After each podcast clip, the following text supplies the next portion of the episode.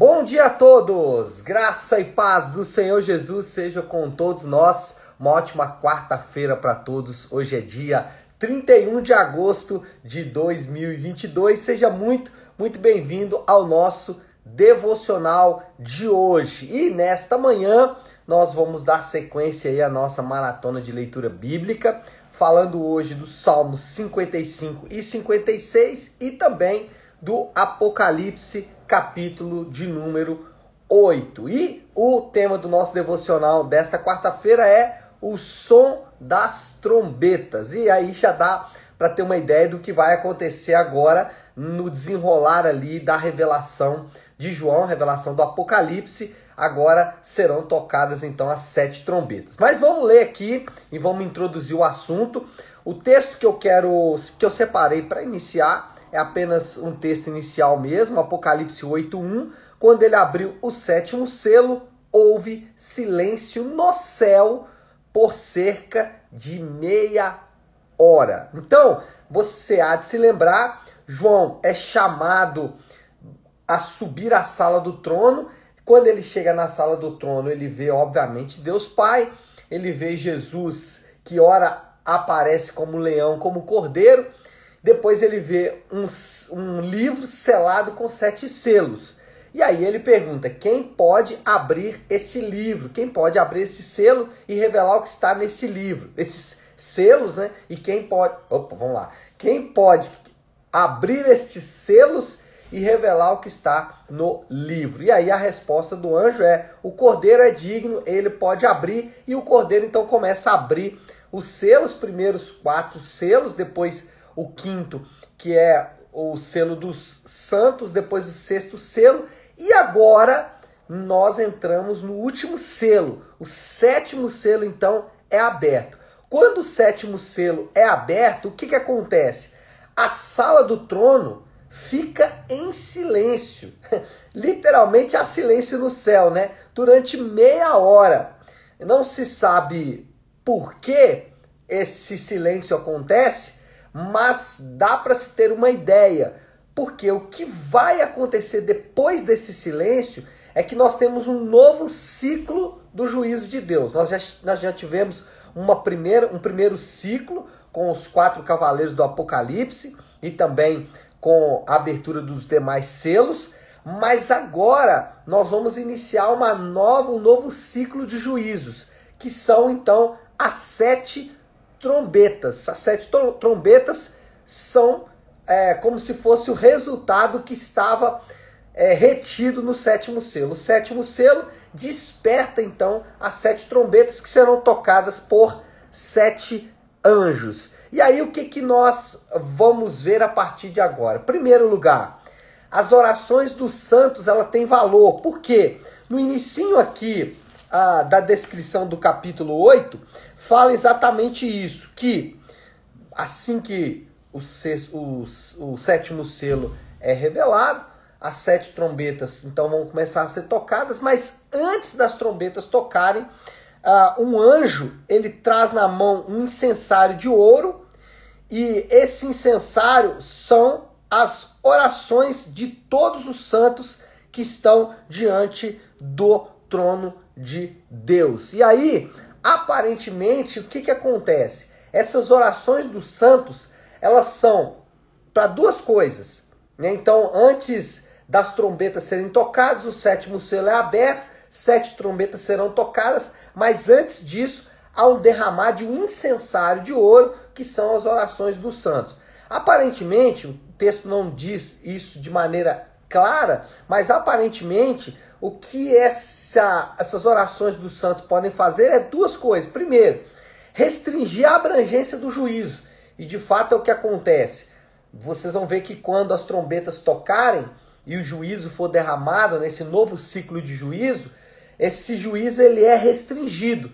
Aparentemente, o que restringe é as orações dos santos, é a intercessão dos santos. E os santos aí, né, não são santos aquela categoria de crentes maravilhosos que a Igreja Católica normalmente se refere como santos. Não. Na Bíblia, os santos são todos os crentes, aqueles que são santificados em Cristo Jesus, chamados para serem santos, para usar aqui uma linguagem paulina, uma linguagem de Paulo. Bom, segunda coisa que as orações fazem, fortalece os crentes. Mas você há de se lembrar que no capítulo de número 7, isso, no capítulo 7, os santos são, estão selados. Né? Aqueles que, durante esse período de juízo de Deus, eles estão na terra, eles estão selados. De alguma maneira, é, a, o, o, a, o, toca, o incensário, essas orações, elas fortalecem esses crentes que estão ali enfrentando todo tipo de batalha. E aí, isso faz muito sentido para mim para você hoje, porque eu inclusive preguei isso no último domingo. Existe hoje muito pouco valor na oração, se dá muito pouco valor na oração hoje. A oração hoje perdeu oh, a sua a sua a sua graça diante dos homens, perdeu o seu brilho diante dos homens, deixou de ter aquela importância que sempre teve na história da igreja. Isso é lamentável de todos os pontos. A oração hoje ela se torna uma maneira de é, alimentar a minha espiritualidade, me tornar mais calmo ou conseguir coisas de Deus, mas perdeu o valor de ser um momento de relacionamento com Deus, de ser um momento de destacar a nossa vida com Deus. E a prova disso, é, eu até comentei isso no último domingo, é que às vezes, quando estamos em um aconselhamento pastoral, e às vezes nós, como pastores, também não temos muito o que fazer, as situações que as pessoas estão enfrentando são tão graves, são tão difíceis às vezes, as dificuldades ali estão, são tão severas que não há nem o que fazer, não há como começar a fazer é, alguma coisa. E ao contrário de um profissional de terapia, um psicólogo que precisa dar algum segmento para aquela situação, o pastor, graças a Deus, ele pode optar em falar algo. Vamos orar. Ainda que quando falamos isso com as pessoas, vamos orar, o que nós percebemos na grande maioria das vezes é que a pessoa se sente decepcionada, porque ela queria alguma coisa melhor para fazer do que orar. Ele acha a oração insignificante, ela não tem valor. Perdeu-se o valor da oração e aqui nós vamos perceber o quanto essas orações dos santos são importantes. Em segundo lugar, as trombetas representam os juízos de Deus. Então, cada uma dessas trombetas representam então os juízos de Deus. As, primeira, as primeiras quatro trombetas afetam terra, destrói um terço da vegetação, mar, é, destrói um terço da vida marítima, as águas potáveis também destrói as águas potáveis e os elementos do céu, sol, estrelas, luas e tudo mais, tudo isso é alcançado aí pelas primeiras quatro trombetas. E aí nós nos lembramos de que as trombetas, elas são como as pragas do Egito. Lembra que quando Moisés estava no Egito, ele disse para Faraó: Olha, deixa o povo de Deus ir. E o Faraó disse: Não vou deixar o povo de Deus ir. Então Deus vem trazendo pragas como uma maneira de alertar o Egito de que Deus agiria com braço forte. As trombetas aqui funcionam com a mesma finalidade, o mesmo fim pedagógico. A ideia aqui é Deus alertar o mundo de que o juízo está próximo. E aqui nós aprendemos algo muito prático. Os sofrimentos, eles funcionam como trombeta de Deus. E eu confesso que não fui a primeira pessoa a dizer isso. Eu estava tentando me lembrar qual foi o teólogo que disse isso, não consegui me lembrar. Acredito que foi John Piper, mas não tenho certeza. Mas um teólogo importante disse isso: que os sofrimentos são a trombeta de Deus. Assim como lá no Egito as pragas estavam alertando o Egito, estavam alertando o Faraó para o fato de que Deus tiraria o seu povo dali com um braço forte os sofrimentos que nós enfrentamos também na nossa caminhada terrena, na nossa caminhada nessa existência, elas servem como um sinal de que algo não está muito bem e que nós precisamos ficar alertas. Né? Nem sempre, isso é importante, nem sempre uma dor, uma dificuldade é resultado de um pecado na sua vida. Então, dizer que você está passando por uma dificuldade porque existe um pecado é simplista demais e também não é bíblico, a Bíblia não ensina isso, mas sim, os, os sofrimentos, eles funcionam mesmo como uma, um alerta de Deus, que sim, talvez precisamos rever alguma prática na vida, estamos deixando para passar algum princípio ético que não estamos observando, e assim por diante, as trombetas funcionam como esse alerta. Aliás, as trombetas, os sofrimentos de Deus, oh, os sofrimentos do homem funcionam como esse alerta de Deus e nós vamos ver exatamente isso nessas trombetas. E por último, o último ponto aqui, os santos são preservados por causa do selo do Espírito Santo. Lembra que antes de acontecer tudo isso, lá no capítulo 7, versículo 3, o que acontece?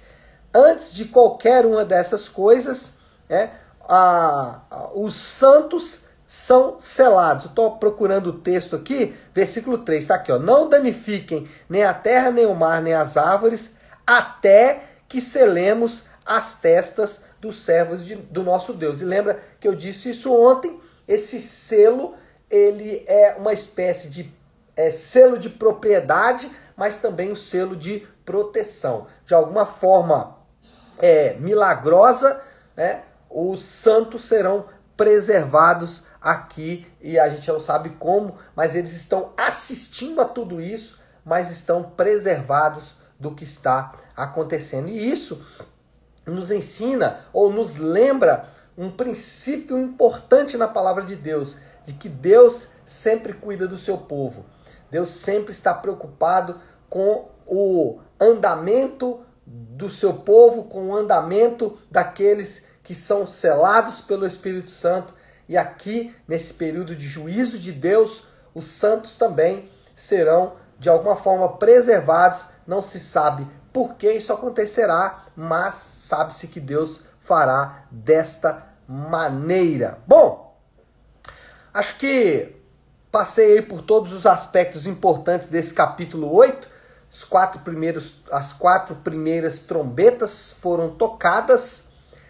Terra, mar água e céu foram alcançados, os santos estão preservados, mas ainda faltam três trombetas a serem tocadas e a coisa parece que não vai andar é, muito bem para aqueles que não estão em Cristo Jesus. Bom, moral da história então, já para a gente resumir, o juízo de Deus anuncia a chegada do reino eterno de Deus e o seu governo de paz sobre o seu povo.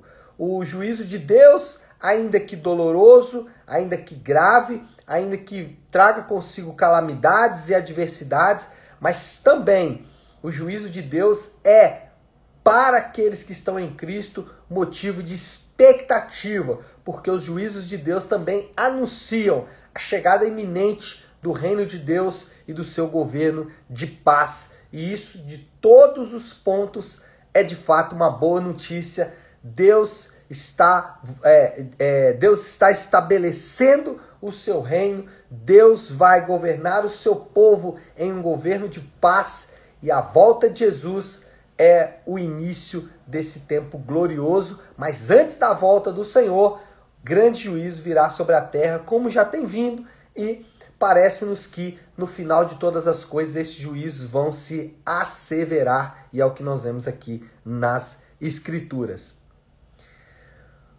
Desafio do Léo para esta quarta-feira.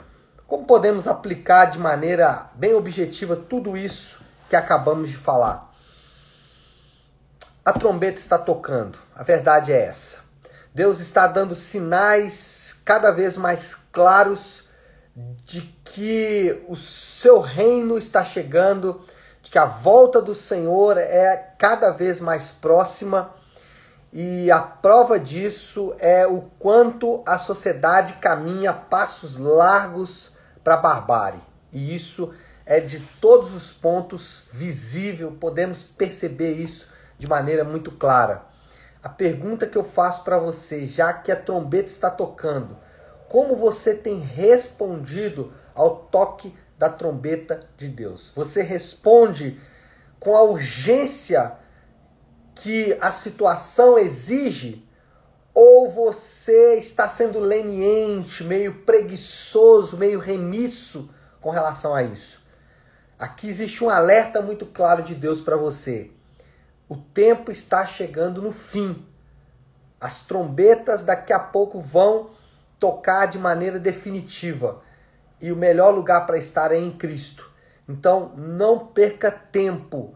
Não passe os seus dias nessa terra ignorando o fato de que o Senhor está às portas e breve, breve voltará. A trombeta está tocando. Como você está reagindo? Com a urgência que a situação exige? Ou você está vendo o mundo azul e colorido ao teu redor? Essa é uma pergunta importante e esse é o nosso desafio para esta quarta-feira. Tá certo? Vamos orar? Vamos colocar tudo isso aí diante de Deus? Então, se você puder, pare em um instante o que está fazendo e vamos juntos buscar a Deus em oração. Querido Deus, Pai de amor, Deus de graça, toda bondade e misericórdia. É diante do Senhor que nós nos colocamos nesta manhã tão preciosa. Primeiro, para agradecer ao Senhor por tua palavra que sempre nos orienta e mostra o caminho a seguir. E também, Senhor, é, reconhecer que nós muitas vezes somos preguiçosos e lentos em perceber que o fim está chegando, que a tua volta é próxima e que nós precisamos estar preparados para esta volta. Que o Senhor possa encher o nosso coração com essa expectativa, mas também encher o nosso coração de temor para estarmos prontos para a tua volta que é próxima, Pai. Eu oro, Senhor Deus, para que esta mensagem ela entre no nosso coração de maneira a transformar as nossas atitudes. E eu oro assim em nome do teu santo filho Jesus. Amém. Amém e amém. Amém, meu povo. Bom, então é isso. Nós vamos ficando por aqui.